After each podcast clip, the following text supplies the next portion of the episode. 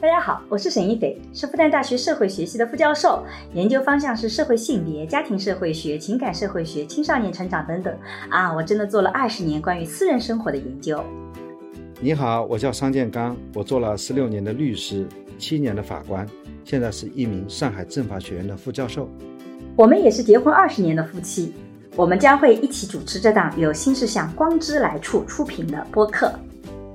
在这档节目中，我和沙老师将会以男女不同的视角解释这个时代的爱情问题，从社会学和法学的角度探讨与亲密关系、婚姻家庭、社会性别相关的热点事件。那也会参差一些我们轻松的夫妻的日常聊天。所以其实艺术。它其实就是用视觉和图像的方式来讲人类学的。刚才说的，你如果过度的没有情感，只是过度的去关注形式，那最后你只会成为精致的动。对。所以艺术一直以来它就是没用的东西。艺术实际上是非常有用，就是说让你保持对一种判断的敏感性。对的是，你如果直接问我你怎么去欣赏一幅作品，这个很难回答的。我只能说哦。你只能从经典开始接触，从你喜欢的开始接触，然后要深入学习的话，你就去慢慢的去看背后的对大家对这个画这个艺术品的见，把它抛掉。但但我自己还有一个经验，就是掌握一些基本的知识，其实也能提高你的感受力。对，所以陈丹青说，艺术最要求的是一种直觉，是一种自己内心里发出的本能。是一种最新。就刚才我们说的，不同国家对某种艺术形式的探索，它一定都是有它的各自独特的方向的。在不同的点上，大家可能走的道路是不一样的。对。但是有可能呢，就是你在某个点上突然哎，大家就交叉这个路碰到了，然后相互学习，可能大家后面又分叉。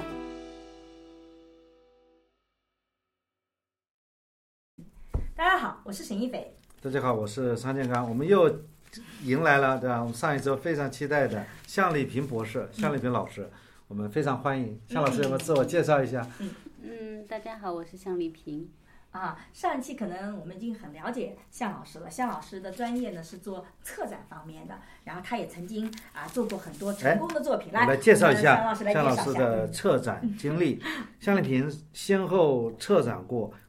快城快客第七届上海双年展，二零零八年，嗯，中国式风景系列展，二零一一年、二零一八年，嗯，还有 Copyleft 中国挪用艺术。啊，挪用资金是犯错的，挪用艺术啊，二零一五年还有上海当代艺术博物馆收藏系列，大同大张，嗯，大同大张这个是非常期待，二零一五年还有第六届新加坡双年展。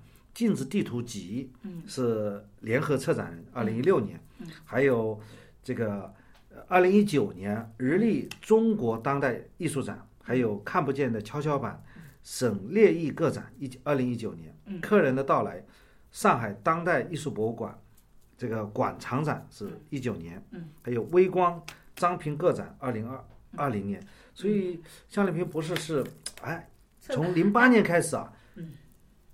一直是不断的有作品出现的。对，我们也请朋友们，如果你看过这样的展呢，请在评论里面来告诉我们一下，我们看看这些展是不是有朋友这个看过。虽然我是很惭愧啊，我好像哎双年展我。而且夏立平博士还在大学里教授呃艺术史啊，我是我从上一期就能够感受到，这个夏立平博士、夏立平老师的这样一个非常这个呃丰富的。学识，嗯，叫学富五车啊，这个，而且他也进行了呃撰写出版了各类的学术论文和画册书籍，对，这个文章常见于凤凰艺术等专业媒体，嗯，非常期待，谢谢。但听上去你这个介绍太学术了。其实我们上一期听过我们这个播客的朋友都知道，我们其实聊得非常随意，没有那么的啊让大家觉得门槛很高啊。所以，但是我想第一个问题还是问一个相对来讲更加呃难回答的问题，就是向老师你怎么去界定什么叫艺术？嗯，这个问题真的挺难的，因为越是这样的问题越不好回答，它太泛了，大道至简，然后就特别简单又特别。来，我去讲笑话了。这个不是要讲，有点颜色啊，级别有点高。他说，有点颜色还会级别很高吗？就级别比较低啊。你先讲吧，让邵老师最好考虑一下怎么回答。说一个男的，就是说不好，就是说他色色狼嘛。嗯嗯。色狼上面的级别呢？色鬼啊，嗯，这是色鬼，色鬼以上的，就比色鬼还要色鬼。那是什么？那叫艺术家。这这是谁谁讲的笑话？谁讲的笑话？就是我没有觉得这是个这个段子，这个段子网上有。我觉得这个段子呢，你要是在这个场合里讲，首先呢，夏老师可以告你性骚扰，对不对？对着一个女性讲要带色的笑话。第二个呢，艺术家可以告你污名啊，你对我那个呃造谣诽诽谤。不过是一个很好的切入点啊，因为什么呢？就是很多你看我们前。像毕加索，就像这种著名的艺术家，他都是利比多过剩的。就是像弗洛伊德所研究的，就利比多过剩的这种人，他就会很有创造力。嗯，所以其实就像爱情，它能够给人非常美好的感觉。所以艺术呢，它其实很多时候的确是也是一种，就是能够给人一种美好的感觉。嗯，然后能够。呃，以这种美好的感觉来提升我们的生活，或者是提升我们内心的这种幸福感的东西，我觉得可能这样对来看就很连得起来。所以这个色就是颜色。对，我记，但是我其实是，其实也是对一种美好的，其实是欲望一个对欲望对一种美好事物的那种欣赏哎，这个真的还是有一些研究的。比如说我在上情感社会学这门课的时候，我们开篇就会去谈生物学跟这个呃文化之间的关系。有一本书我也比较推荐，叫《贪婪的多巴胺》，它就讲的是那个多巴胺，多巴胺就是刚才讲的利比多的那个概念。他就讲说那个多巴胺是什么呢？其实就是你有。这个对于新的东西的一个好奇，多巴胺的产生是期望落差，就是你有一个期望，但实际的情况。其实你还不能知道，所以你这里有落差。但如果我对这个人谈恋爱谈久了，我就知道你怎么样子了。每天见你，你就是这副样子，我就不会有那个期望落差。那我就不会有那个多巴胺的 爱情。但是那个爱情可以转化为当下物质的爱情，就是我欣赏你一直是这样，我也是欣赏的。爱情里面有个从多巴胺到当下物质的转换。但是它里面就举了很多艺术家以及著名的科学家，就是凡是有创造力的人，一定是多巴胺要非常的。厉害的旺盛，因为他其实不断的好奇心，不断的对这种期望落差那个，一旦我知道了，我都了解了，我就没有兴趣了，我就转移个方向，然后他才能成为这个在专业领域所不断的去探索的。所以从这个角度来讲，的确是艺术家、科学家很多时候都是欲望这个强盛，这个欲望不仅仅是个性的欲望，它是对于新鲜的新的东西的欲望，也就是说比较喜新厌旧的这个类型啊。喜新也可以做到不厌旧啊。对，就当然也可以啦。所以有的时候多巴胺发挥在哪个地方就很重要。所以这个是这个笑话，但是这个跟艺术也不一定有关系啊。很有关系。所以其实就是艺术家就是属于这种利比多过剩的，然后他所以有非常饱满的激情。嗯。所以他这样的一种饱满的激情和过剩的利比多，就是使他有了非常强烈的创造能力和创造欲望。啊。所以他能够创造出好作品。其实他这这就是一个非常对艺术的认识界啊呃，听下来，夏老师，你对艺术的界定，其实艺术是一种感受的表现形式，能这么去理解吗？可以这么理解啊，对，对，夏老师正好介绍一下艺术人类学，这也是我们这次播客的一个什么是艺术人类学？其实这个学科我没有专门去学过，因为在我看来呢，就是一切的学科都是跟人性那个，我是觉得。就我记得在上次我们人类学大会上，我也这么说过，就是我觉得好像一切的学科其实都是人类学，因为它或多或少的都跟人性有关，都会折射人性。对，所以你现在你的博士学位主要是解决一个什么问题呢？你看这个很理性的，对我解决的其实它这个题题目其实也就是你对测对视觉文化的研究，通过你对视觉文化的研究。然后来进行，比如跟策展的相关的一个活动的的推进，嗯，所以叫策展研究与视觉文化。策展研究视觉文化。对对。我们后面本来还有一个问题，你人是为什么会失去感受力的？我觉得我们桑老师做了个特别好的典范。这种问题一问，我们就从刚刚那种很热的、黑的、还的，啪就被你打到了一个会聊天不？会聊不？嗯。所以刚刚其实是聊到那个，就是人类学里面，其实呃，向老师也是我们，哎，你那个人类学专业委员会叫什么来着？就叫艺术人类学专业委对专委会。其实是因为，嗯，人类学里面它关注的是，就是比如说经济学，它关注的是交易成本、收益，它会有这个逻辑体系。我们社会学更多的关注是关系，而人类学的底层逻辑其实是关注在这些话题以外人的本质性的东西。所以，这为什么我们的人类？看来我也可以加入法律人类学。对啊，对啊。可以啊。但是你要做法律人类学，你就不是做制度建设，而是去问，比如说人性的善恶背后这些本质性的东西，跟人相关的东西到底是什么？那真是我，我们旁边有个朋友，就是说法律人类学，然后我跟他聊了好几次，我突然发现，我们聊的不是法律。他的法律和我的法律不一样。我我是条例。对，所以我觉得隔得比较远，我就放弃了。对，因为像人类学呢，就是跟艺术、跟艺术的关系，其实，在西方，如果从艺术人类学的角度来讲的话，它是从十六到十八世纪那个时候是大航海嘛，嗯，然后等于西方人发现了新世界，发现了外面的那个世界，然后去。去探索和冒险，在这个过程中就把很多艺术家带上。我感觉这个时候的艺术家基本上就是照相机的功能，对吧？就是你去，然后对当地的这个土著的文化，对他们的，比如从舞蹈到服装到生活方式，你把它画下来。那个时候还没有把它记录下来。对啊，还没有照相机，不就是一个，它就不是一个照相机的功能吗？对，记录者。然后到了十九世纪开始，差不多呢就。很多时候，艺术家就成了一个旅行者。就是你看，像著名的那个现代派的艺术家高更，他就到太平洋的一个岛屿上去，大溪地吧，在那居住，然后又娶了当地的太太。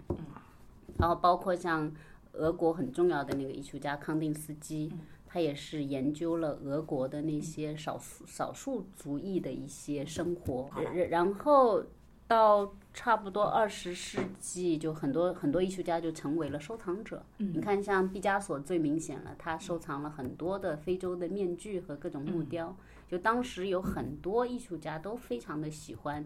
就是那些来自东方的或者是非洲的一些一些，就显得很原始的那些小手工艺品、木雕啊什么的。所以在一九一零年代到三零年代，有当时的西方很兴那个原始主义的，就原始主义的艺术，就等于重新向，就是西方的艺术从高度的写实。发展向了，就是好像完全是像小孩子一样，就回到了这种原始的这样的一种创作方式，回到本真。对对，回到本真。然后到十九世纪七八十年代，就很多时候艺术家跟跟那个人类学者其实就成为共同的工作伙伴，有的时候甚至这两种身份很难分。就你看，像很多人类类学者，他去去那些。呃，地方去生活，生活完所做的记录、拍的照片，他看起来跟艺术家拍的也没什么差别。然后很多艺术家用摄影的方式去记录的话，他跟人类学家做的也没什么区别。嗯，是是，人类学他可能在乎于内容，但我觉得其实艺术家在乎他的表现形式。我觉得形式和感受之间是有关联的。就是比如说我自己以前去上影视人类学的课，嗯，那我们也都是，就比如说我没有受过这个训练。那我就直接去拍一个场景，嗯，但是我学影视人类学的时候，他就告诉我，如果你要五张照片讲一个故事，讲一个场景，它是有要求的，嗯，比如说一定要有一张特写，嗯，对吧？甚至特写可以两部分，一部分是这个人物本身的人的特写，脸的特写，第二个是他干的这件事情的特写，嗯，然后他会有一个要从肩部后面的背部往肩这边拍，这样子能够看得到。这个人在干什么？就是做什么事情？这个视觉是从后面的，然后有个远景，然后再有个侧景，它有一二三四，要求你在五张照片怎么讲一个故事，八张照片怎么讲一个故事。如果能给你更大的空间，我十二张照片可以怎么讲？但是我之前是觉得我去讲一个故事，我看到一个场景，我其实会有些感受。但我并不知道怎么把它呈现出来。但我当学影视人类学的时候，我就觉得特别有意思。哇，我觉得发现是的。如果我一样讲，有一个人这个地方在磨米，他们的磨米的方式跟我们很不一样，他们是怎么做的？我用这种文字的表述啊，这是一种方式。但如果我用图片的话，我就啊只拍一张他磨米的照片，跟我从不同的角度以及他的那些特写来讲，就会把那个故事讲得更生动。所以我觉得那个形式和感受之间它有联系的，嗯，就是你是可以去。有意识的让自己把这个感受怎么表达出来，它是可以有技巧的。对对对，所以其实艺术它其实就是用视觉和图像的方式来讲人类学的故事。嗯，然后所以我是最近也是从就我刚才就是说心动的感觉，你 get 了吗？最最后就发展出一个一个想法是什么呢？就用也是用中国的传统的很重要的一句话来概括，就是。艺术家是怎么样来表达他的情感的？嗯，发乎情，止乎礼。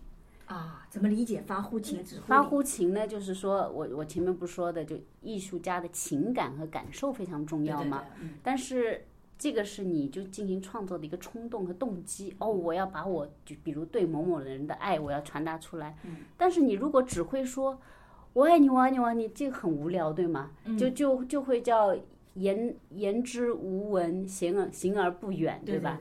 然后人家也听会觉得，哎，这怎么就是就一味的这种很泛滥的这种激情，对，感染力，对对，没有感染力嘛。然后呃，然后呢，就是你必须得叫止乎礼，对，礼呢，就是在在中国它是用火来表达的，就火主礼，嗯，所以我就觉得哇，就是真的是很聪明。为什么是火？因为火它都是叫附利于别的东西的，就它必须是在木头上，火才能在那。所以我们经常会说日立于天，就所以很多时候火它会代表一种装饰性，代表一种就是美丽的东西。所以就是火跟礼就这样就对等起来，所以礼呢就它代表一种装饰和修饰和修辞。然后同时。要注意距离，也就是分寸，因为你要是离火太近了，你就会被它灼伤，对吗？所以你在创作的时候也是，你就像我刚才说的，你如果过度的没有情感，只是过度的去关注形式，那最后你只会成为精致的尸体。嗯，所以这个里边就是一个分寸、距离的这种把握。所以你既要有，就是我是从一个情出发，发乎情，我要去表达我这种感受和情感。要有这种情感的饱满度，但是我的表达要直乎理，就是我的。是不是可以理解为规律、规则？规律规则是其中的一部分，同时也是就是你的这个东西也要漂亮，它也是一种修辞修饰，就是就是比如我喜欢谁。你不能就是表达的，就是很直白，或者是过于简单的，要高级，对。所以礼它就是要你，你要有所修饰。所以我们人要装嘛，你出来的时候你得修饰一下，对你有的时候要端着点，对吗？这个其实就，我觉得这句话好高级。这个夏老师讲到这块的时候，我就想起那个，就我觉得比较美的一句情话，就是。夏目漱石说，就是表达爱的几种不同的方式。他其中有一句就是说：“今晚月色很美。”我其实以前看到这句话，我没有感受，就我就觉得为什么今晚月色很美，就是代表我爱你。但有一天你跟爱人在一起，就你你后面其实可以复原那个场景，那个就不是我爱你，它是整个一个你怎么在一个心动的场景里，你跟一个爱人在一起，你走着走着，你一抬头看到月亮，你突然说啊，今晚月色很美。一定是因为旁边那个人你很喜欢，嗯，这个状态他才美，你很喜欢，对对，所以你才会看到月亮很美。否则你今天很焦躁，刚呃 应该是张老师 刚刚跟老婆这个发过脾气啊，这个跟老婆吵架，老婆骂了他一顿，然后到阳台上去抽根烟。那个时候就算是你，他月亮再美。他都不会发出说今晚月色很美，因为你的心情是不一样的。所以其实月亮没有变，对，身边的人变了，感受不一样。所以像这种形式，就文学有的时候也是像艺术一样，它比较美的地方，其实就是它描述了一种场景，一种场景其实可以感到那个感受的，但它又很漂亮啊。其实就是如果你跟某个人走在路上，你突然抬头觉得今晚月色很美，很可能是因为你身边那个人，你其实是有好感的。对对，动。所以艺术一直以来它就是没用的东西，艺术实际上是非常有用，就是说让你保持对一种判断的敏感性，对你感受的敏感性，对感受的就应该说它是可能就没，比比如你去看美术馆啊什么的，好像好像不增加你其他什么，还给你添了点麻烦，但是就它的这种用处是是可能对精神情感就就是可能更虚的这些层面，就不是马上能兑现的那种。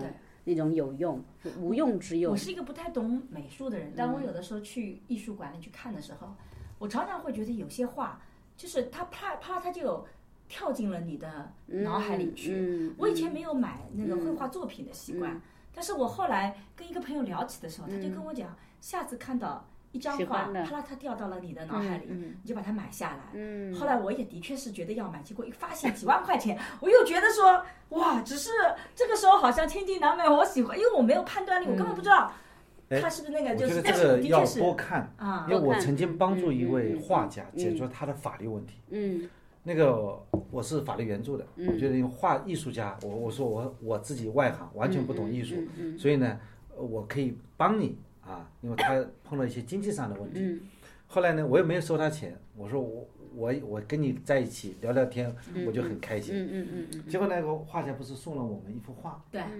送画就有那个时候我就震撼了。嗯。因为我平时看的都是印刷品，就画的复制件。嗯嗯。那个是真的一幅画。原作。然后把这个真的画和复制品放在一起以后，一下子就会有一种震撼。觉得这个有美的感觉，就哪怕一幅名画，但是这个名画是复印的，是一幅复印世界，这个印刷品和幅真画在那里就没有，就是真画就会有一种立体感，我这种感受很深。但实际上我们现在也到呃博物馆去看呢，说真的，看的挺累的。我们这次回武汉不都要到武汉的那个省博啊，去看看吗？绝大部分是看不懂。也不知道怎么看，就拿这个解说在那里反复听，听的话跟你讲了很长的历史故事，所以我想，如我也代表这个，这个普通观众啊，给策展人老师呢提一个不知道这合不合适的要求啊，比方说，这是你策展的，你拍一个视频，或者说你做个东西，给我们介绍一下，怎么样去看我的展览？呃，是这样的啊。嗯，因为这个问题其实是很大很难回答的，所以我只能还是就回到最根本，就是因为你人群里头是分的嘛，有专业的和不专业的，所以我们目前针对是没有受过训练不专业的人，那这种人你就不要去消磨他的他的意志力和他的兴趣了，就这个时候他只要他爱看什么看什么。就不要就是非要约束着他，你这样的话你就听一大段历史，对吗？你是不是不觉得很累？就越发的不想 听了。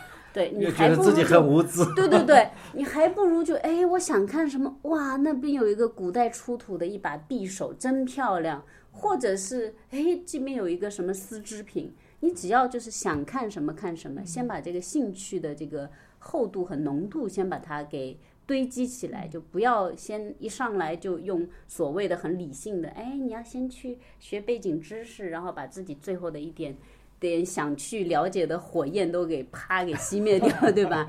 就所以对不就是不是这个专业，而且没有做这个认知的，我是建议他还是要从。哎，我喜欢看什么就看什么，然后呢，可以下次再观察一下。哎，我为什么会喜欢这个？就像刚才沈老师说的，我为什么会喜欢这个人，或者是不喜欢这个人？你就可以分析一下。哎，我为什么会喜欢这把匕首？然后下一次你去的时候，你又看的是类似的这个匕首，或者是呃，就类似的一个元素，那你就可以找出总结出一个哦，我好像倾向于喜欢这一类型的东西。然后你背后可能就更加的进一步，同时通过你看东西，你就可以反映出我身上可能会有某种某种什么欠缺，就比如这个背后就我随便说，就是中国人的金木水火土五行，每个人都有一个一个属属性的嘛。就可能你就是一个缺缺金的人，然后所以你就特别喜欢那个金啊。我只是只是就是随便先拿这个方式来说，就可能你通过欣赏某样东西，而且这样东西你说不上来为什么你会喜欢，可能背后折射了你体内的某种元素。对，对吗？是吧？喜欢是因为你需要，是是有的。还是因为我喜欢，是因为我相对熟悉。对，这也是对，这也是不断的加强。你为什么会熟悉？也是因为你倾向于接近那个东西啊。就像我们去看那个，今年我们不是去看武汉的那个省博物馆嘛？然后，因为那个武汉那个省博物馆里有一个非常有名的一个长的东西，就是越王勾践剑，对吧？嗯嗯然后呢，我们桑老师这种呢，就是非常目标性强的。这个馆里面这个东西特别重要，嗯嗯啊，特别那个宝贵。但是它出于理性。对，出于理性，然后就去看了。实际上那个剑并不很手柄不长，不长，就是没有那么的震撼，就是一把。在我看来，就是一个匕首嘛，一个匕首。但是他的手柄啊，嗯，就手拿着后面，我感觉有点搓手。对，你又没拿过了，这是。你脑补一下嘛，手柄按照有没有上面加个木柄啊？或者什么手如果拿在那个上面，前面很重，那手柄又不是很长，拿起来如果要攻击对方的话，还是会伤着自己的。对，但我在看的时候，其实我对这个。就没有兴趣。嗯，然后我跟我儿子逛的时候，我们两个就发现，我们对同样一样东西，我们特别感兴趣。嗯，就是那个鼎。嗯，因为古代那个鼎是吃饭的东西。对对对对。结果我们发现了各种各样的鼎，甚至有的鼎我们都不能想象这个鼎。它干嘛的？特别大锅饭，我们就在想了，你一个家里的鼎，你是有多少人吃饭，要如此巨大的鼎？所以我们就去看一个个鼎，然后我们发现整个省博物馆，我们最后留下来的记忆就是一个个鼎，但是它那里面鼎不是它的那个最重要的东西。对对对然后我就讲了，我其实回来的时候，我其实他们就说，他们说，估计当时的这个切割技术不强。就是要把一个只羊整只的放里面 炖 炖汤，大家一起喝汤。对啊，这些都是切入点啊！你从这个切入点，你就可以找哦，他为什么要做这么大呢？对吧？对。然后为什么又做成不同的形制呢？对吧？你这样就通过这个兴趣，然后去那个，也说不定可能这个吃就是在你们的八字里就成分，就所谓的八字学就很多。所以我们跟肖老师聊到现在，这个比如说我们进博物馆，你看我们比较容易犯的错误是。当孩子去关注这种，因为我是我感兴趣，所以桑老师拿我也没办法。最后他们就很快的去看了那个越王勾践剑，然后到最后让我也去看了一眼，我们就那完成任务。但是让很多的家长在带着孩子去看博物馆以后，都会有这个想法，就我要看别人觉得最好的东西，别人觉得最有价值的。但是那个东西并不一定打动你。对但你很喜欢的可能是一些。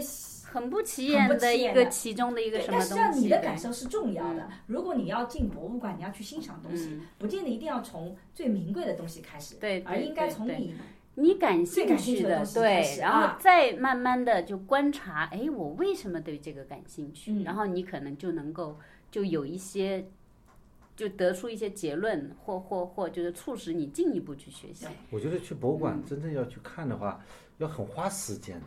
可能是待待在一个一幅画面前，肯定要待很久。那这个博物馆的一个展，都是有很多作品。前提是你你你就看自己喜欢的嘛。就是我也不觉得一定要花那么多时间，就是你可以走马观灯的啪看一圈，然后看你哪个东西你最感兴趣。我其实很希望博物馆里面放一些板凳儿，我可以这样坐一会儿。现在我往地上 我往地上一坐，那工作人员拿起来不能坐。哎呀，累死了！很多博物馆里都有凳子的，都有凳子，只是凳子不在里面，在外面，你可以休息一下。你，所以我们现在 如果真有凳子，我在那边会睡着的。对呀，那你就不是看博物馆。现在很多家长的误区就是非要就是啊带小孩去看博物馆，他其实是为别人而看，就是而这个社会的教育告诉我，我们需要去接受审美教育。对，你是为了别人，所以你你你为什么要去呢？你要去的话，所以就是我说，你就看自己喜欢的，这是这是对于就是没有基础的人来说是可以这样做的。然后另外呢，一个是，呃，对于没有基础的人，要看就看好东西。就不要被坏东西给看看坏了眼睛和品味。你要找一个本身已经很高级的东西，对，然后你随便去看。是的，你也不要说我随便看，就去看一些阿猫阿狗最糟糕的东西。我说的你看你喜欢的，不是随便什么东西，而是经典的里边，哎，我倾向于谁？就比如毕加索也好，达利也好，高更也好，梵高也好。你就挑哪个？哎，我觉得我最喜欢谁，然后我就从他入手，就从我喜欢的入手去研究，然后呢，把他的一幅画面进行分析。就这个时候，你就可以，这个时候进一步，你在学习的过程中就可以看啊，他的题目是什么？他的题目跟他的画面是有什么样的关联和呼应？然后他为什么要这样去画他的那个作品？那你就可以进一步去找一些资料来读，这样的话你就你就慢慢就会看了呀。但必须是从好的开始，从自己感兴趣的开始，这个很关键。所以比如你经典开始，对对对。我我们以前做那个性别研究的时候，我们有一个艺术和性别嘛，然后有很多的话去分析它。我就后来发现我在。大量的这个画家里面，我可能是更喜欢莫奈那个逻辑体系的。然后，但我也不知道为什么，反正我觉得他画的睡莲啊，画的那个草地上的野餐呢，都是我特别喜欢的。后来有有因为学性别嘛，我们就去看草地上的野餐，莫奈想要表达的东西，就是一个裸体的女性，几个穿了衣服的男性。这幅画其实有很大的争议的，对对，就是因为男的都穿的很一本正经，突然出现一个裸体的女性，是不是？是对女性的一个物化。实际上，莫莫内其实他想要挑战的是，那个女性的眼睛是直视观众的，就你在凝视她，她也直接凝视你。这种不和谐的东西是如何在那边碰撞的？我突然在那一刻就意识到了，其实我为什么喜欢莫娜？呃呃，我为什么喜欢莫奈？其实就是因为我是喜欢那种有冲突的。这是马奈，嗯，马奈，对马奈，嗯，哦。那个长色是马奈，啊马奈吧，就我为什么喜欢马奈那个图片？就后来我去，因为我们当时只是觉得几张图片里，你最喜欢哪一张？你觉得那个，我就觉得这张很好。但你去看后面的故事，你就看到啊，马奈原来他表达的东西，跟我在学性别的时候想要表达那种反凝视的，是有关系的啊。所以，所以他可能不是那个最有名的，但但他的确也算好的。画家里了，那你在里面可以选择一课你喜欢的。对对对对，你就去看经典的，然后呢去找，哎，我为什么喜欢？就是我前面说的这个。就画家他通过一个啊构图的方式来表达他的思想。对对对。啊，小说家是文字表达他的思想。是是是一个很经典的例子，我来说一下塞尚吧，他被称为现代绘画之父，然后他画了大量的苹果，你们肯定看到过的，知道。然后，所以也有一些艺术史学家认为，塞尚呢，他主要是通过苹果，把苹果作为一种几何形式和色彩来研究，只是为了研究形式和画面，就等于苹果只是他作为纯粹的形式的研究的一个逻辑。然后，呃，其实啊，塞尚的苹果里边有很多的含义，因为他年轻的时候跟左拉是好朋友。然后呢，他也喜欢读各种诗歌，这种诗歌里边也都是借苹果作为一种友谊和爱情的象征，所以呃，他后来画了很多苹果，其实也是把苹果当成女性的身体的一部分来那个的，因为。呃，塞尚是个很害羞的人，所以他是没有办法去画女裸体的。他要是一画那个女裸体的写生的模特，他就会尴尬和紧张到就不行，所以他社恐早期。对对对，他就基本上他是 不画女裸体的，所以他只能就是画女裸体，他都是都是从别人的名家的绘画里面去临摹的，所以就是呃。我们也可以关注一下他其他的作品里边，就是他曾经画过有爱神的苹果和静物，就那个爱神呢是两个肩膀是就没有胳膊，然后有小爱神这个雕塑没有胳膊，然后旁边是苹果还有洋葱，它里边是说明一个什么呢？就是他呢用小爱神，而且是一个残缺的小爱神来表明自己。内心很渴望去跟女性交往和接触，但是又社恐又害怕，所以又属于爱无能，所以他是这种就是自己的肢体的残缺来代表这样的无能为力。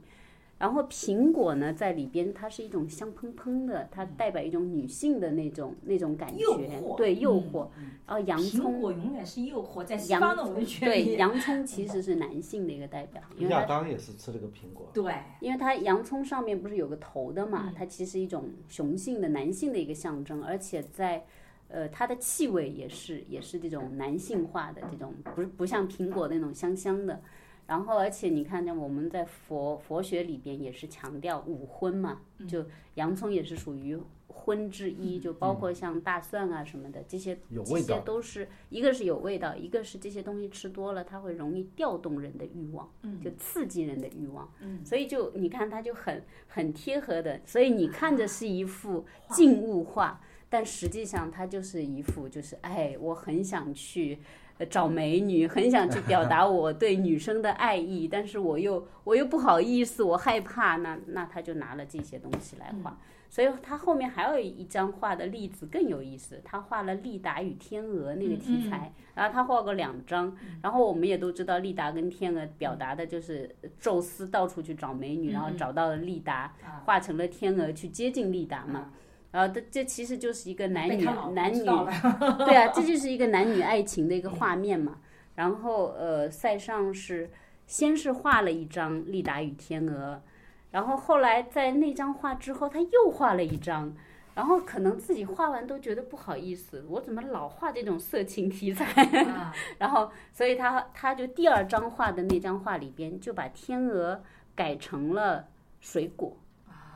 就所以利达还在那，就所以你看起来的那个画面呢，是一个女裸体和静物，就有静物的女裸体，但实际上你把前面画的那张画两张摆在一起一看，就完全几乎一样。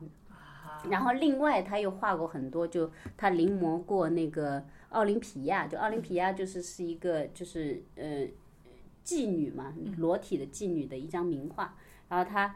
在那幅画里边，就把自己画进了那幅画里边。他临摹了这张画，然后自己呢就趴在那个奥林匹亚的那个床前，然后上看下看，左看右看，看美女。所以你就可以看到，苹果在他那绝对不只是一个 苹果，苹果 对，它不只是研究一个几何体和色彩，而是它有它的就是作为一个女人体的这种，以及它的这种。被压抑的这种欲望，对，所以就就这就我刚才说的，你要表达你的饱满的情感，但是你有分寸，你不能乱来，所以你看就用这种很含蓄含蓄的方式，基本上是只有你们专业人士才能读得懂的方式。那我想就不。你对这个话的解读，我听下来津津有味。嗯，那么我我看起来可能还它还是苹果。你看到的还是一幅静物画的。对。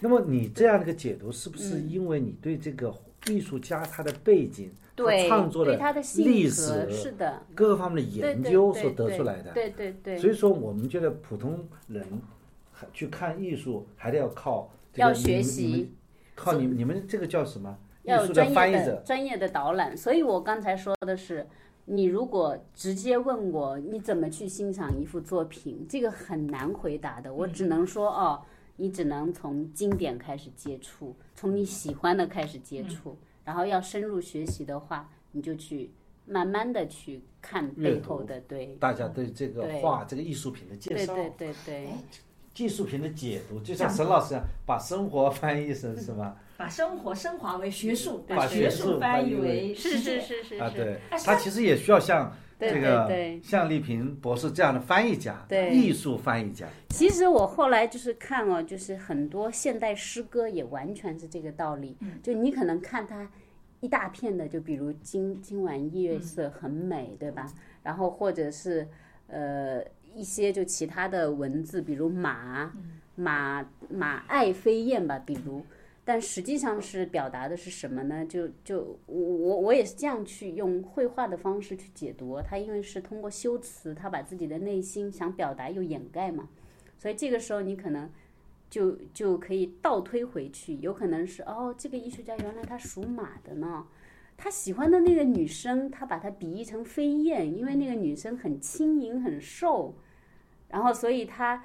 在在用诗歌的方式、文字的方式，马爱飞燕。其实他想要说的是，我爱那个那那个像飞燕一样的女生。哦，我只是瞎编的这个所谓的马爱飞燕的这样的一个一个一个诗句啊，就很多大量的现代诗句，你可以把里边的成分替换掉，你就发现哦，这个诗人原来是想说这个。哎，但我觉得听到现在，我觉得的确艺术跟我们其实做别的。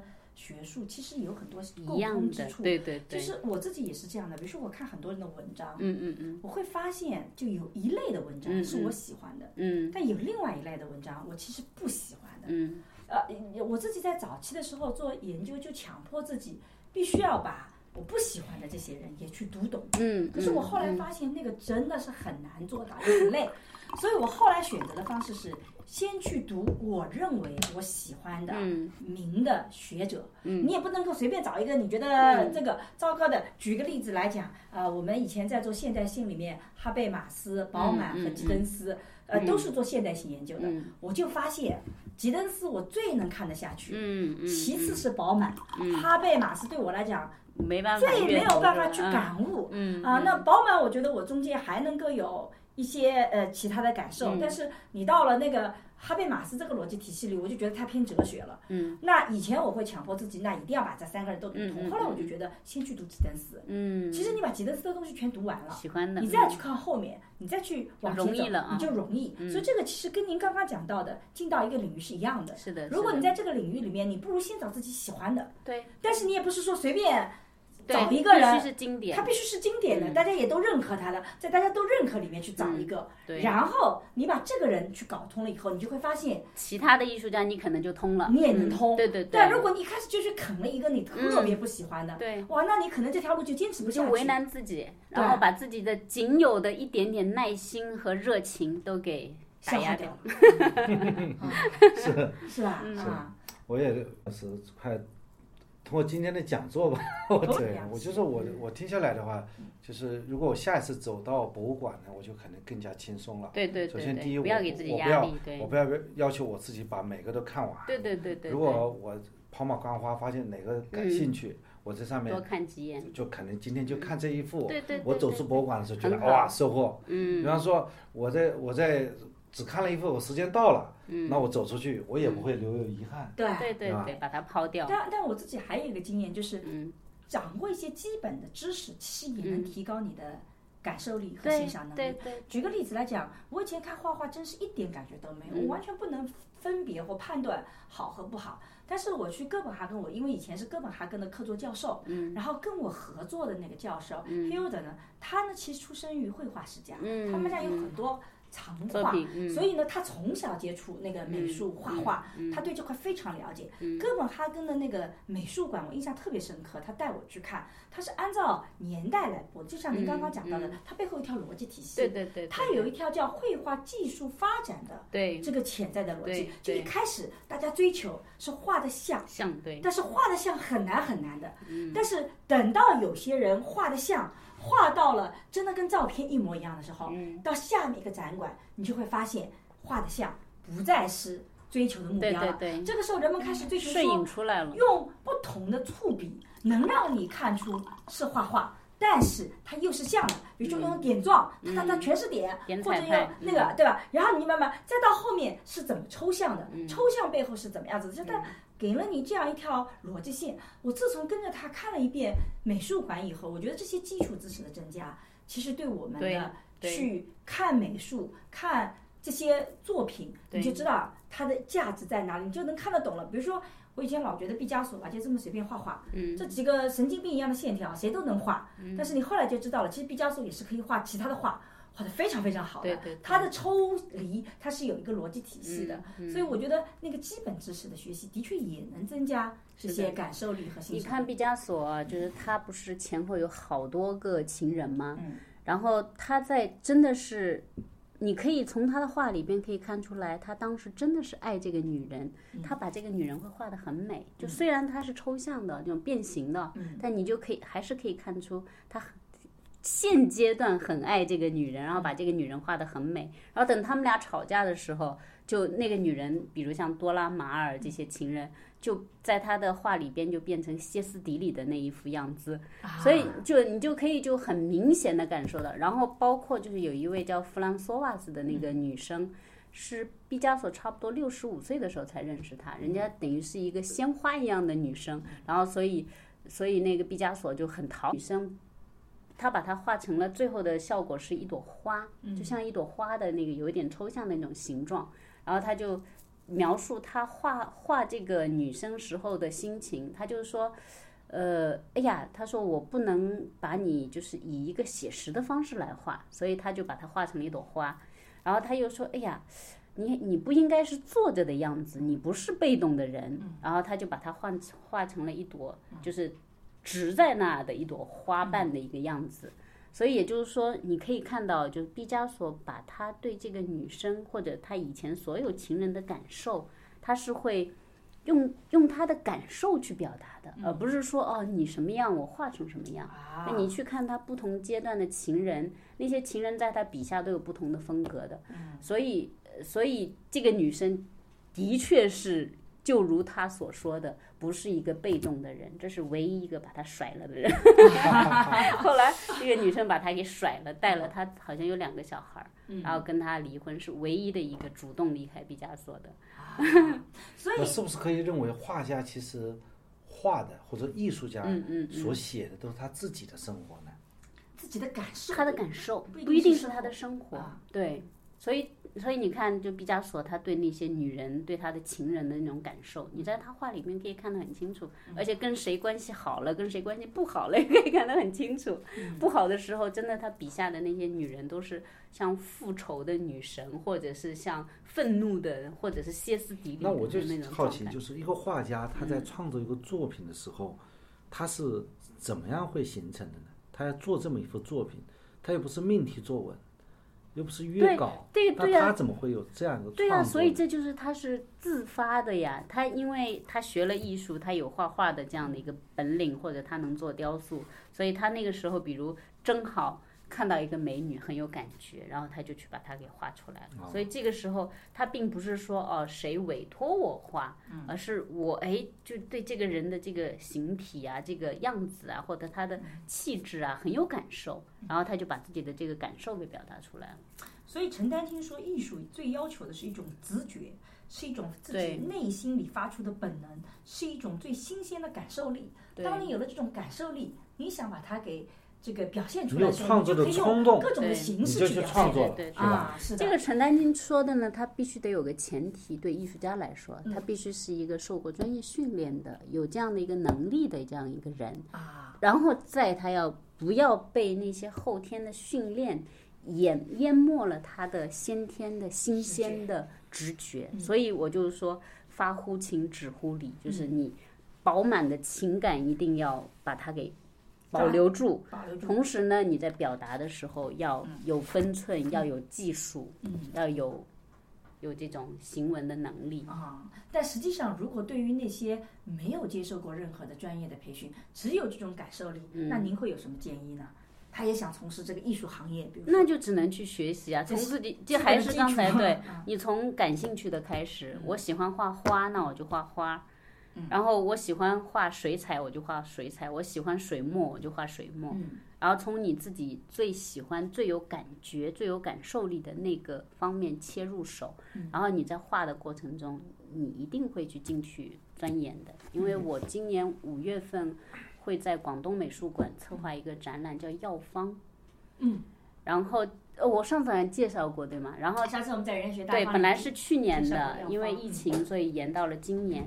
就这个这个三个人是一家人，我这儿有，一家人，其中一个是就是这个其其中有一个老太太，大家都叫她阿紫奶奶，她其实就是一个素人，她就不会画画的，然后是她的孙女儿阿紫，就拿着纸和笔，然后给她一个最基础的入门的教育。然后从此以后，他就开始自己创作，一发不可收拾，是吧？对，我们家外婆有这个潜力。啊，那是啊，外婆天天在画画，嗯，我觉得画的蛮像。对呀，对呀。早上八点钟，嗯，就起来在画，画的很很晚。我而且我们家外婆还能弹钢琴，很好啊，很好啊。画画，艺术素养极其高。看来。我们还要以后要约向博士给帮外婆搞一次画展，可以啊。对他就可以就是把你感兴趣的，然后他就会钻进去。因为比如我我天天画这朵花，那我就会知道，哎，昨天画的那个方式不对，他今天再画的话，就就可能有更多的感受。所以背后他还是要需要你的努力的。就前面你可能先是感感兴趣，然后你找你感兴趣的切入，然后。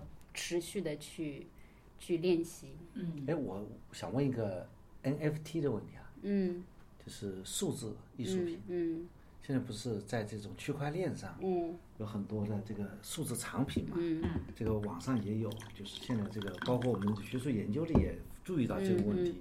说网上的一幅就是数字画，嗯嗯就是通过数字创造画放在嗯 NFT 上嗯拍出来的天价。嗯那么现在艺术界怎么看待这个问题呢？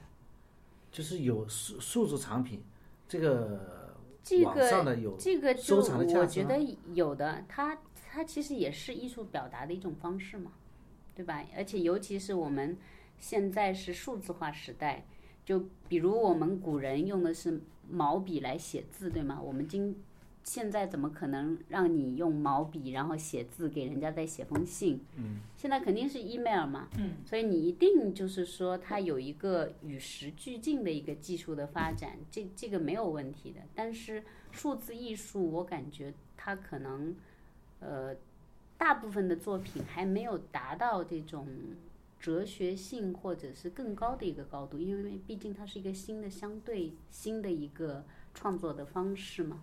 那背这个背后也有一个人在操作呢，还是说对对，有？有有人，有有一些是机器生成，有一些是机器作画，对对那如果，机器作画就没有什么情绪性的表达了，就变成人工智能前两天一个，呃，到那个人工智能行业协会去调研，走的时候给我们送了一个杯子，嗯嗯，他的杯子上有幅画，嗯。这幅画呢是这个人工智能画出来的画，嗯嗯它会印在杯子上，嗯。就是这个没有问题的，沈老师他相当于什么呢？我记得以前看过刘慈欣的一篇小说，它里边讲到的是，他就理论啊，理论上世界上所有的名著，所有的那些最著名的诗歌，都是可以通过电脑计算出来的，嗯，对吗？嗯因为它其实就是排列组合嘛，对只不过是它排列组合需要很多时间，需要很多计算力，所以天才就是就是那种迅速能够把这种最好的文字给排列出来。排列出来的这个人，啊机器它通过它的它这算法算法，它也可以算出来两个的时间和消耗的能量就不一样，所以理论上是都可以的。所以机器的创造其实就是这个原理，它也可以就是但我自己会不那么接受嗯。NFT 这种东西的一个很重要的原因，是因为我不管是看一本书也好，嗯。我不管是看一幅画也好，嗯我总觉得其实我是跟背后那个具象的人在交流。嗯嗯，就像我刚刚讲到，我喜欢一幅画，喜欢一本书，常常是因为我发现他背后那个人情感，对，或者是他的一些是的是的见解跟我是一样的因为你看通了，所以你能对 get 到他的那种背后的情感，对我能去想象对对它背后那些东西，我觉得这个也是感受的一种。机器，对吧但我就不能去想象这个 NFT，我在想象它背后是个什么人。我觉得他那个人是什么都有，背后就是他不是一个独特像那个性的人。Chat GPT 一样的，它是个机器人。对，就是你看，人之所以区别于别人是什么？就我区别于你，是因为我有我的独特性，嗯你跟我不一样，所以在茫茫人海里面，我们是两个不同的个体。嗯然后我们之所以相吸引，是因为我们有某些地方是契合的。对对，你你一定是跟我这块，所以我想跟你嗯靠拢，我不想跟他靠拢，因为他跟我没有那些契合的点。嗯可是机器人在我看来，我们永远每个人都能找到他跟他契合的点，嗯但也意味着他不独特的，对，他不独特的，他他我想不出他独特性，所以在这种交流里面，独特性是被它的算法所决定的，它采取不同的算法，就会形成不同的对它的。程序的设置，对然后有一个唯一性的一个一个身份证，嗯所以就有一个唯唯一性的对，所以从我，的想象里来讲，我就很难去欣赏一幅所谓的 NFT。我有朋友说啊，送我一幅什么 NFT，我都跟他讲我不要。我觉得，当然我我知道这个是是个财富啊，不管喜不喜欢，它将来都可能是这种财富。可能是个忽悠。呃，也可能是个忽悠。我觉得到目前为止，我觉得忽悠的可能性更大一点。但我之之所以现在我觉得它对我不重要，就是因为我无法让我在此时此刻突破一幅作品，我其实是跟对话的这种需求。嗯嗯，他没有达到我这个想法的时候，我就觉得你送我这幅画，我看、嗯。看不出来，我也没觉得，而且我觉得画吧，它一定得我喜欢，嗯，否则你再创作的更有价值，对对我来讲，它就是没有用价值的。对，啊。是的，是的，就是我喜欢是一个很重要的标准。嗯然后呢，还有一个就是我喜欢的话，还是得有一个就是经典性的这种种一定的水准的这样一个培训。所以。呃所以，如果对一个完全不懂的人来说，真的是应该在经典的作品里边寻找我喜欢的，然后，呃，但是中东西方好像艺术形式也很不一样的。对对对那，我其实从我们社会学角度讲，我们一直有个困惑，嗯是不是艺术背后会有一个这种文化审美的不同。对但是我们又有另外一句话，艺术是人类最相通的语言，无国界，无国界的语言，不管是音乐也好，绘画也好，常常它是无国界的。所以这个常常让我在自己在理解文化的时候，常常有那种困境在。比如说我们你看中国画经常有那种写意画。水墨画，这个在西方就比较少。中国还有那种线条画，啊，这个在东亚比较多，但西方好像也不多。那显然这种艺术是非常有文化本身的语言逻辑体系的。嗯那为什么它又是无国界的呢？就您怎么去看待这种东西方文化的不同跟那个语言的这种共？我我想一下，我我就记得好像是有一个人类学家，哦，是那个乔治乔治萨顿，他就说的。就是说，呃，从古至今，然后从，不管是从哪个国家，就就从历史上到现在以及到未来，所有的各个种族的人加起来，才能算是一个完整的人。就这句话对我一直影响非常大。也也就是说，我们所有的人对人性的探索也好，对世界、对宇宙的探索也好，都是局限的。对吗？就是我这个人的认知是有局限的，我整个民族的认知也是有局限的。然后我中国这个民族在当代的所有的认知加起来也是局限的，它只有跟呃西方人，然后跟各个国家的所有的民族历史上加起来，以及可能还有它未来的探索。他才共同的能，也许勉强能够拼凑凑出一个关于所谓的人性或者整个宇宙的一一张大的那个图，对吗？所以，所以就是从这个角度来说，我们每个民族的探索，就刚才我们说的不同国家对某种艺术形式的探索，它一定都是有它的。各自独特的方向的，然后也各自都是不完整的，所以你看，我们中国的艺术一向是偏向于相对写意的这种，然后但是我们的写意呢，又从来不会走向纯粹的抽象，对。然后西方人呢，就是他原来是很极端的，我要追求写实，然后他啪啦就很抽象，然后他一下子呢，就是碰到了一个这个摄影的出现啊，就又又完全把这个推翻了，然后又受了中国的这个。呃，东方的写意的影响，然后又开始往往就是现代派的那种画的不像的或者抽象的方向发展。所以你看，他们在在不同的点上，就是原来中国人发展的都是写实的写意的这块，西方人发展的是写实的这块。然后中国人碰到西方人以后呢，就发现哦，原来那才叫画画。然后你看，像中国就是新新的那个世纪以来，一直也都是在学西方的油画，一直在学素描。就我们作为一个有写意传统的国家去学学人家的写实，然后他们呢来学就是一直写实的来学写意，所以你看就是说在不同对在不同的点上，大家可能走的道路是不一样的，对，但是有可能呢，就是你在某个点上突然哎大家就交叉这个路碰到了，然后相互学习，可能大家后面又分叉又探索不同的方向，所以就是说。其实写实、写意、抽象，它都是可以的，都是一些艺术的表现方式。你这背后的感受和那种其实是共通的。对对。但是表现形式不一样。对对对。反过来讲，是不是比如说中国人比较写意多一点？是不是因为中国人本身的这种文化会让我们感受那种恬静啊，感受那种呃缓慢的生活节奏啊？这种文化的心态会更多一点点，像比较西方，所以我们在艺术上也会有类似这样的产出呢。能去这么理解吗？我觉得好像也不能这么简单的去说。这跟老师有关吧？老师就这么传承下来的。对，然后你你因为最最后中国和国外的习惯，对中国国外的，然后开始学油画传进来，就是因为有一位老师他能够从西方那边学到了，因为他的学生就开始画油画了。嗯。谈到艺术史的时候，每次都要讨论这个文艺复兴啊。嗯。那个这个文艺复兴在这个西方艺术史上起到一个什么样的一个作用？它很关键作用其实是对人的发现，因为就基本上西方的整个就是叫中世纪里边，它都是被神学所笼罩的，就是人都是被这种呃叫圣经，然后是被这个控制的，然后等他们。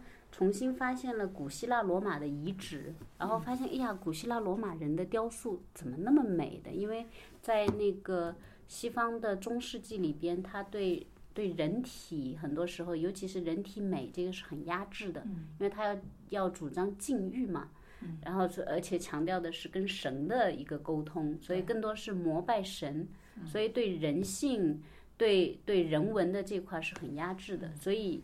文艺复兴最重要的一点就是，呃，很多先后欧洲各个地方发现了古代的古希腊罗马的遗址，然后发现了他们那些里边的表现人的很美好的状态的那样的一些雕塑和绘画，然后就发现哦，原来我们在基督教世界之前曾经有过那么自由、那么美史，所以，所以就是说。这些表达方式，每一种方式，比如写实也好，写意也好，抽象也好，都有可能到达最高的顶峰。对，所以你不能说到底写意高明还是写实高明，你不能这样去比。所以这就是它不可比的一个原因。然后这也就是说，不同的文化之间，就是它可以有不同的风格的原因。然后之所以就是又是共通的，这是就是因为。其实你一旦你理解了那个所谓的抽象的语言，任何人也都是可以理解抽象的。嗯，就好像音乐本身它就是一个相对抽象的东西。嗯，但是你如果是一个就完全。不理解音乐，同时你也不愿意去稍微加一点心思去学习，那你是永远不能理解的。你不能因为你的你的这种愚钝和无知和不愿意学习，就否定所有的人都不能学，对吗？对。所以所以就是，其实这里面还是得需要有一个学习的。所以虽然说艺术鉴赏也是需要学习。对对对，它虽然说是无国界的，但它指的也是不同国界的人看到这个。一样的一幅画都能欣赏，只是这个而已。但你不能挑刺说，一个完全没有这方面兴趣，然后又不愿意学习的人，那为什么我看不懂呢？这个对我为什么不重要呢？你这不是没事儿找茬吗？但是我觉得背后对，我觉得这讲的挺好。我感觉就是说，你去欣赏一件，去鉴赏，它也是需要有能力的。我们的学习，对，就是那次我们跟张一超聊天，也是谈的他的这个理念嘛。他说，他现在做的很多的培训培养，就是让这个教育受教育者让学生感受生活美好的能力，对对对对，要提升这种能力。其实感受这种感受力，有的时候你也是需要去学习的。你否则的话，你不去训练和学习，你就会。在这方面越来越弱，所以这个就是我刚刚特别想到这里，我其实突然之间理解了，就是说，你看，呃，王尔德说，他说艺术是无用的，他的目的只是营造情绪，他不以任何方式来指导或影响行为。嗯，然后他说，一件艺术品就像一朵花一样，它无用啊，它一朵花为了自身的喜悦而绽放啊，我们在欣赏花的时候也能够。去欣赏片刻的喜悦，但我们和花的关系仅仅如此。你卖花其实跟花也没有什么关系。所以为什么我们刚刚聊到艺术也能够增加你的感受力？其实某种意义上讲，艺术它也没有功能性的东西。当你看艺术性东西，你也在跟自己的感受。其实是回到自己内心啊。所以这期突然间跟我们收听率最高的那期自由而无用的，就突然间通了。就其实我们在聊你的人生里很多非常的能够来帮助你。听完了今天的这个呃。聊天以后，我觉得艺术其实是可以帮助我们自己，让我们对我们自己更了解。艺术艺术也可以让我们呢，就是让我们自己更平和，对，让我们更加自信，对，对吧？其实很多人很浮躁，为什么浮躁呢？他实际上是缺少一种定力。艺术呢，可以培养我们的定力。对，静下来，定下来。对，这个是非常实用的。非常实用。所以。我还有最后一个问题，就是说，因为可能是一趴的问题啊，不是一个问题啊，就是你看，就是向老师是做艺术人类学、做艺术策展的，其实你的艺术感应该非常好。可是我身边还有很多人，就像我以前也老觉得自己是没有艺术感的，嗯，就我们从小也没有什么那种对于绘画、音乐啊等等的熏陶。那如果从一个我一无所有，然后我根本不知道艺术会是怎么样一回事儿，我怎么开始慢慢培养自己对于艺术的欣赏？有什么样这种途径是我可以去做的，或者是有什么是我应该去切入，可以能够帮到我的那个啊？哎，就刚才说的，从经典入手，从经典开始，找一个你自己喜欢的经典入手。然后百度啊，但是比如说音乐啊、绘画，其实也是找一个我喜欢的。对对对对，啊你更容易获得的，就绘画，比如你更方便的去接触到，那你就接触绘画。如果音乐更更容易，就接触音乐。音乐也是一样的，就是我是我是如果静下来啊，如果尤其是把耳机塞在耳朵里，我听音乐的话，我整个人身体会跟着音乐动的。这个动不是打节拍啊，是体内的气在动。啊，就它音乐，因为它你想嘛，它虽然是看不见的东西，但它有能量啊，对吗？它是一个震动的能量的波，它这个波在你体内会有一个震荡的。所以我如果是听那些很好的音乐，必须是好的音乐，它真的会直击你的心灵的。我我以前听那个管平湖的流水，这个这个流水的音乐，呃不不是是古古筝，古筝古琴，古琴，我说错了。他那个古琴的音乐，我当时听到的时候，我就听得哭得很惨。嗯，就就我我之前都没有发现，是有一次就是我把他耳机塞上，然后很安静的坐那听，因为平常听都是可能没有塞耳机，或者是在比较嘈杂的环境里听，只是觉得哎还挺好听的。嗯，但是有一天突然就发现，我听着在那哭得很惨。嗯，然后而且身体里边就气流感特别强。然后，所以我后来我就去查这个流水到底怎么回事。嗯，这首歌曾经是七零年代的时候上那个太空，当时不是为了想要可能寻找可能的外星人嘛，然后就把各国的音乐都选了一些，这是唯一一首没有被删节过、完整入选的一首音乐，所以它本身造诣是很高的。然后我再去看那个呃流水，那个时候管平湖演奏这个的时候。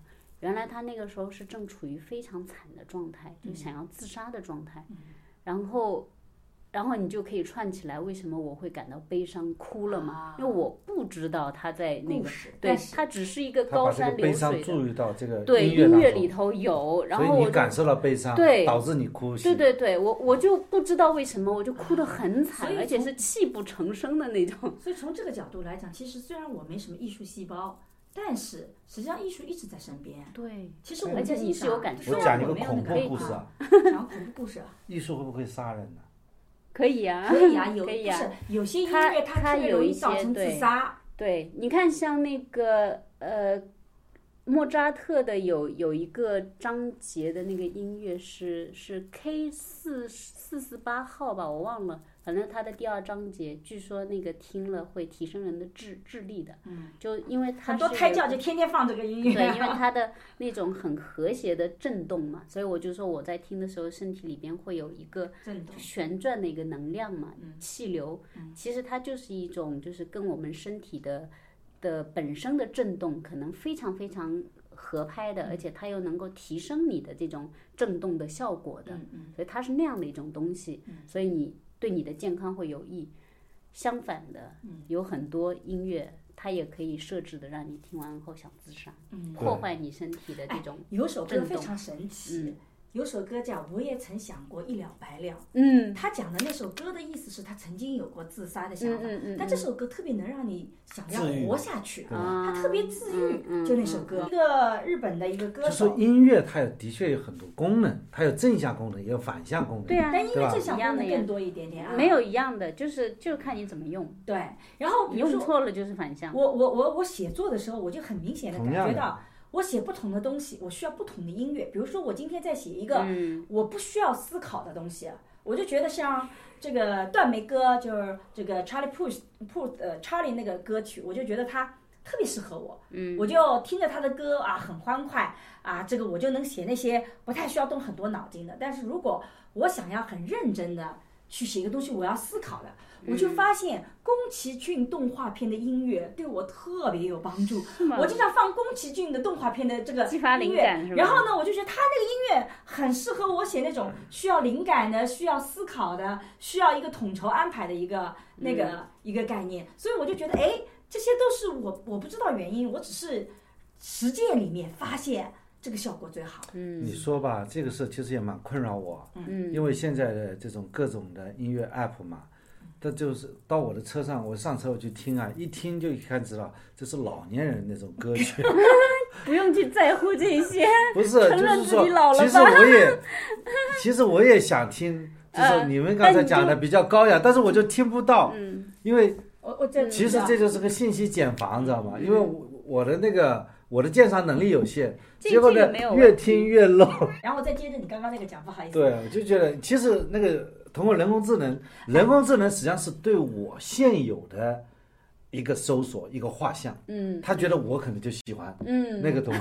其实我潜意识里我是不喜欢这个东西的，但是这个人工智能就不知道我的潜意识，就是我也想希望听一些高大上的，他只是按照我的现状，然后他就把我束缚在。这个信息茧房了，嗯嗯，所以我特别怀念以前的广播，嗯，因为以前的广播那些歌不是我选的，嗯，我以前很喜欢我们广播电台什么动感一零一啊，然后中文金曲馆呐这种，就是因为他一直在给你他觉得这个时代比较好的，然后你开车的时候你觉得哎这首歌很好听，那我就觉得啊这首歌原来是这个人我可能喜欢他，我就把那个人找出来了，可是现在呢你是搜索型的，你不知道这个人不知道新的歌，你就没我改变不了这件事情，所以我很。很喜欢《披荆斩棘的哥哥》和《浪姐》这个节目，我跟他们的那个节目制作人也说过，因为我觉得这两档节目对我最大的帮助就是扩充了我的这个歌曲库，就是他有很多的歌曲，把以前的歌曲重新用来演绎啊！我突然发现，哇，那个歌曲这么的好听，我从来没有意识到过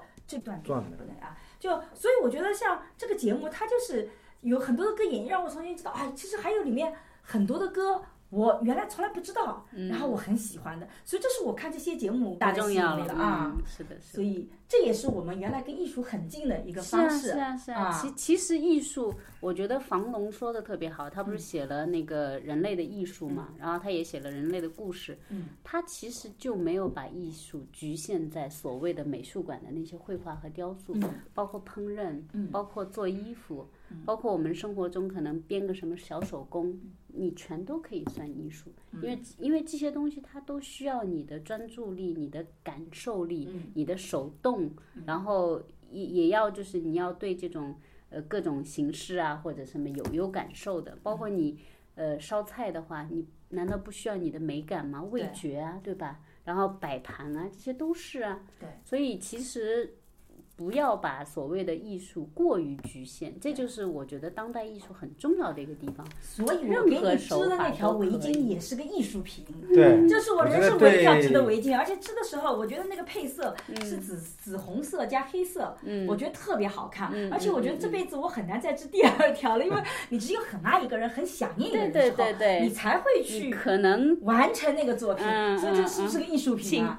啊，至于这条围巾在哪里，我就不知道了。请珍惜，请。珍惜是是是是对艺术的热爱就是对生活的热爱。对对对对对，所以如果最后你艺术跟生活是脱节的，那你这个艺术是才是真正是无用的。就像你刚刚讲的是个精致的尸体。对对对，它必须得是跟我们的生活能够提升我们的生活，能能让我们内心更加美好。我觉得如果大家在工作啊，或者说其他的时候。觉得自己比较压抑的时候，不妨哪怕不懂艺术，也去走进艺术馆，走进博物馆，这可以让自己安静下来。是的，是的，我这是听了这时候最大的收获。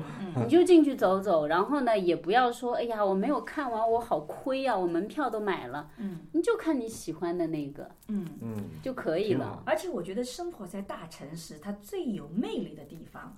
其实就是说，它有这些条件，它有这些条件，它有展览，它有各种馆，然后各种演出，各种演出。我觉得生活在一个呃，我自己是从呃一个小镇出来的，我不是觉得小镇生活不好，恰恰相反，小镇上的生活是好的，它的呃风景也不错，生活节奏也比较的稳定，然后呢饮食呢都非常的新鲜，是的，啊这个呃菜就是那个蔬菜地上的。但是我觉得我在小镇里面觉得没有办法长待，很重要一个原因就是因为我发现它没有我，可能我只有一个月一次去看次博物馆，可能只有一个月一次看个什么，但这些都很重要，看个演出，但是它对我太重要了，它没有的时候我就觉得很成问题，这可能就是城市本身的魅力，所以我们也鼓励大家多看看展，对对对，多看看展或者去听听音乐会，反正就挑自己。呃，相对容易能做到，相对容易能坚持，相对喜欢的那一个，对，嗯，最就手的就不要搞得很勉强，对，那样就最后就各种困难把你压倒了。是的，是的，是的。对。啊，这个让自己变得高级起来，其实蛮奢侈的，因为我们现在，特别是我原来这个。最次开始就做律师啊，那很忙，嗯，就是大大家每一分钟都在算这个 billable hour 是多少，对吧？这个是这个花了我两个小时，如果说这个两个小时投入到工作上会赚多少钱？我想绝大部分人打工人就是这种状态，就是这种状态。嗯，但是我觉得。哎，突然之间告诉你，其实你可以抽个半天，去博物馆看看。你这样的话，你可以更喜欢自己，对自己的这个生活的牢骚可能就表。对对对。我觉得这个向博士要给大家做一个艺术考勤表。对。你今年一年你完成了这样吗？你完成了，你是个人。如果你没完成，你就是个打工人。对对对对对对对对对。然后，然后我们在生活里面就变成我其实是拉着他那个去看那些。我这个因因为没有用，真的没有用。你说看部电影又怎么样了？按照他的每个小时能赚多少钱？我觉得沈老师非常厉害。但对我来讲，把这个就是协调和平衡的很好。但对我来讲也很重要，因为没人挣钱，你也无法这么休闲。你你哪有？因为你做这些事情，也需要有审美的，他得有个人给你挣钱，然后你才能去安排那种最好的演出，对吧？嗯，所以这个就是夫妻组合里面各自能够互相平衡很重要。最后就一个结尾啊，好。那今天聊的这个艺术，其实是让我觉得信心大增哦。我觉得我自己原来觉得自己一直是没有艺术细胞的，跟夏老师聊完以后，我觉得哇，我艺术很有感受，很有感受力啊！我身边都是艺术，对对，突然间对我有一个很大的陈老师有很好的直觉，对，哎，我直觉很强，非常，而且我几乎是依靠直觉生活的，是是是，特别棒，呃，我做我在做重大，哎，我觉得是，像我跟别人谈一些合作的时候，嗯，我都最后要确定要不要。进行实质性法律上的合作之间，我会请他去看一下，他会告诉我，他这个人也很聪明，这个人你可以跟他多交流，这个人你就要不要跟他合作，他只要否定不要合作的，我基本上就不是说不合作，而是更加的有戒备之心。的，嗯，哇，厉害！但我有的时候我不知道为什么，但是我的的确确看一个人，嗯，我其实能够很敏锐的去感觉这个人就本性是。呃，善良的，或者是他有心机的，我对这一点特别能感受得到。就是说，别的不太能感受得到。我那个还有这个人内心里能量是怎么样子的？我觉得我感受力也很强。就是一个人在一起，比如说向老师，虽然你的性格是温和的，但你能量是很强的。就是是能够向外散发的，呃，这个跟温和不不一定说就是那种啊火爆。有的人火爆，你一下就觉得它里面是空的，就我能感受这些东西，但我也不知道是怎么样子的，就我大概是能够去感受这些东西。温和而坚定的夏令平老师。所以这是我听了这一期以后，我其实的感受。不知道商老师听了这一期有什么感受吗？啊，我觉得这一期其实特别去鼓励我。啊，去走进艺术馆，走进艺术，因为啊，夏立平老师跟我们诠释了生活即艺术，艺术即生活，嗯，这样的一种理念。对，这样的话，特别是当代艺术啊，就是让呃让艺术走进了我们每一个人。很可能我们对艺术的鉴赏能力的起点是有不同的，我们就是个门外汉。但是呢，我们知道，就说我们来不是说去评论艺术，去这个来来。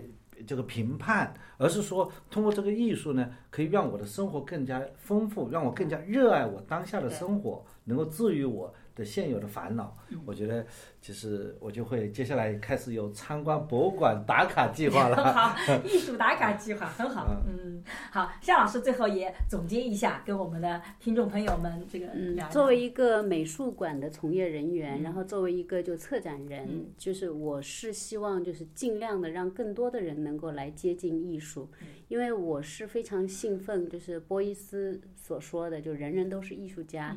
然后呢，也可以套。用就佛经里边的相关的理念，他就是说每个人身上都有佛性，嗯，所以也就是说，其实我们每个人身上都有艺术性的这样的一个呃能力和本能，嗯，所以我就希望我们每个人都能够发挥和挖掘自己身上的这种艺术能力，让我们的生活和内心变得更美好。和下一期重新讲，我聊了上一期和这一期啊。我其实因为我是做亲密关系研究的，尤其爱情也是我一个很重要的主题。很多人发现自己心动很难，其实我发现，其实我们上一期期聊到你心动很难，可能是因为你的感受力很弱。而这一期我们其实解决了心动难的一个问题，可能你多得要去看看艺术馆。多培养一些自己的感受能力，这样子你可能才心动起来。你只有对这个世界心动了。你才能对具象的某一个人心动，所以有可能你不心动，不是因为爱情的问题，是你对整个世界都不太心动。我觉得这次聊天似乎也解决了我多年存在我脑子中的一种疑惑。我曾经在美国的街头看到，啊，一个小姑娘，很很可能她就蹲在那里看了一束花，看她在那笑，呃，充满着微笑。但实际上是你看在我们的街头，很多人过马路啊，你看她的表情都是这个。眉头紧锁啊，这个为什么好像我们这这个都非常的卷啊？这个大家压力都很大。其实，在有些地方，他生活节奏也是很快，但是大家能够反而就是觉得可以能够把这个张弛有度，把这个工作生活安排的挺好。我觉得这里面可能就缺少的是艺术。嗯，对，艺术可以让一个城市变得有灵魂。是的。当你这么讲的时候，我突然想起最近一个新闻，就是大家都在讥笑上海人，就是文化的映射下，啊，说错了，就是武康大楼在郁金花的映射下显得非常的漂亮。然后呢，大家就排队去打卡这个场景。实际上不是武康大楼旁边出现了一大片的郁金香，是出现了一小盆的郁金香，只是很小的一小盆。那么这个角度，它就必须只有在这个盆的旁边拍。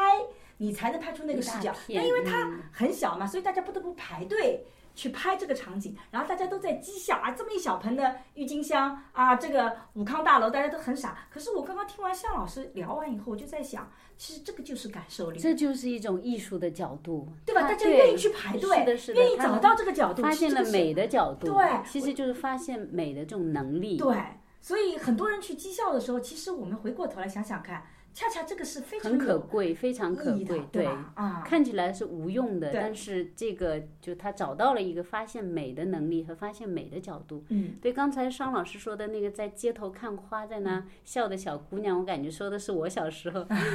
以前我的那个一个非常好的朋友，他就说我，他就说，哎呀，丽萍你什么都很好，你就是呢经常动不动就大惊小怪。我说啊，我怎么大惊小怪了？他说。看到一朵树叶子，看到一朵花，看到一颗小石头，就在那说：“哇，好美呀！”然 后对，就就特别有意思。然后我当时就因因为是后来的交流嘛，就长大以后我才意识到，哦，我原来小时候就这样。对。那看来我们是同一类人。对对对。我也是从小大惊小怪，而且表现非常夸张那种说，哦，我要觉得一个人好，就觉得哇，这超级好，就很真实的感受就表达出来嘛，对吧？所以我们可以其实可以更真实的、自然的、夸张的表现自己的感受，这也没什么不好，是的，对吧？嗯，挺好，挺好。如果大家这个去过美术馆，那么可以分享一下你。去美术馆的感受，对，或者看过展览馆的感受。如果你没去的话，那你很遗憾，你一定要再赶紧去一次。或者曾经看过的某某张作品，曾经听过的某段音乐，觉得很有感受的。有看过话剧等等，对对，博士的。在看到大家的评论以后，再次返场，跟我们再做一个交流。好，好，谢谢。好，今天我们就聊到这里，谢谢，谢谢向老师，也跟朋友们说再见，拜拜。再见。大家好，我是沈一菲。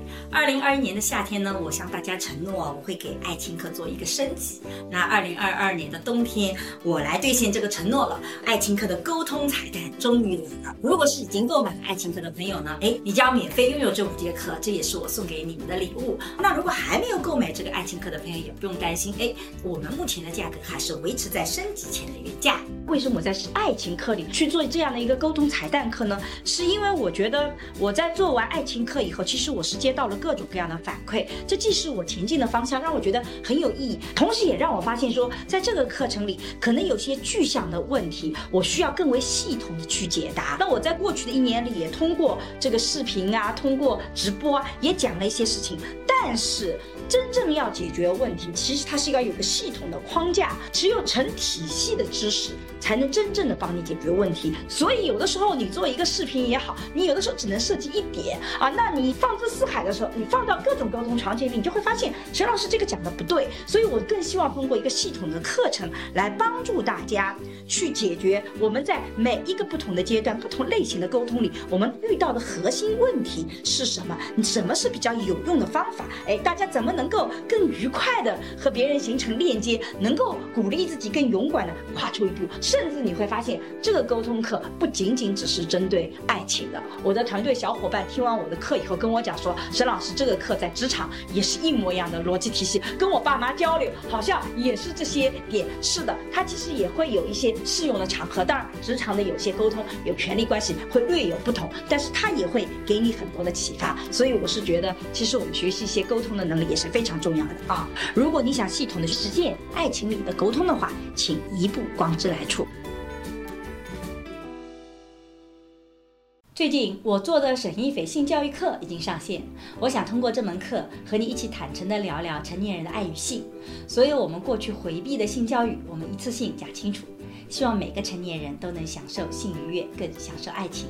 为了回馈一直关注和支持我的粉丝，如果你感兴趣，欢迎你搜索公众号“光之来处”去看一看。我和孟尝合作了一档付费播客，在二零二一聊性别，希望能帮助你打开对性别的想象力，做更自由的人。如果你感兴趣，可以在我的播客主页或者搜索公众号“光之来处”加入学习。我和新世相也合作了一门社会学爱情思维课，希望能帮你提供对爱情的结构性观察。如果你想要更系统的去看待亲密关系，也可以在公众号“光之来处”加入学习。好啦，今天的播客就到这里，谢谢你的收听，我们下期再见。